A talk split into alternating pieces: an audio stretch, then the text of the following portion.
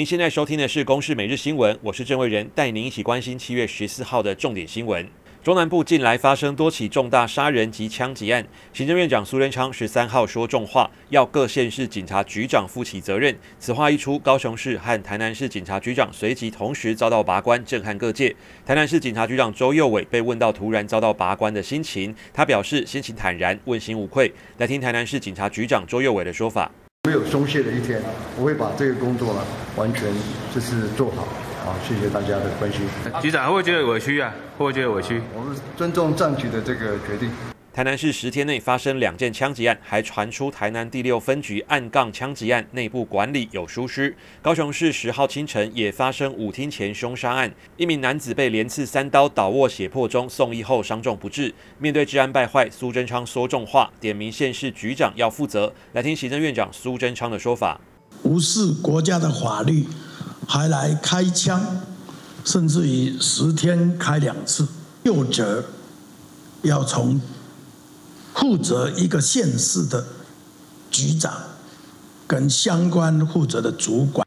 警政署十三号下午随即发布，已报请内政部调整高雄市警局长李永贵、台南市警局长周佑伟职务。外传高雄市警局长将由警政署副署长刘伯良接任，台南市警局长则由警政署警政委员詹有茂接任。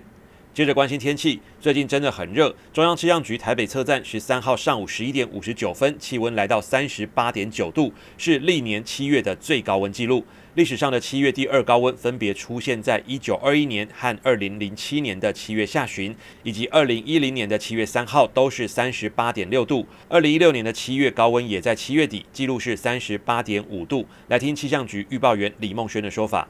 今天的天气主要是受到了太平洋高压的影响，再加上今天的云量也比较偏少，所以在白天太阳辐射加热的作用也比较明显，局部地区也都有来到三十六度以上的高温。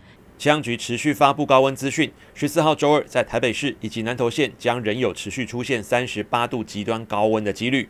医师观察，今年五月到七月热伤害人次已经破千，创下四年来新高。而且男性热伤害的就医人数更是女性的三倍。来听三总中暑防治中心主任朱柏林的说法。我想主要的原因可能是两个。第一个原因是因为户外工作者大部分都是男性嘛。那第二个原因是男士撑伞的比较少。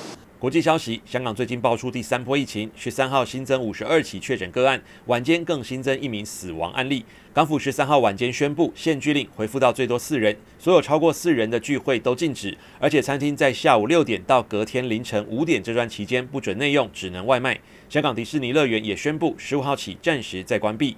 面对媒体针对泛民主派初选的问题提问，香港特首林郑月娥表示，如果初选目的是达到三十五席以上，也就是席次过半，来达成阻挠港府政策的话，可能会违反港版国安法。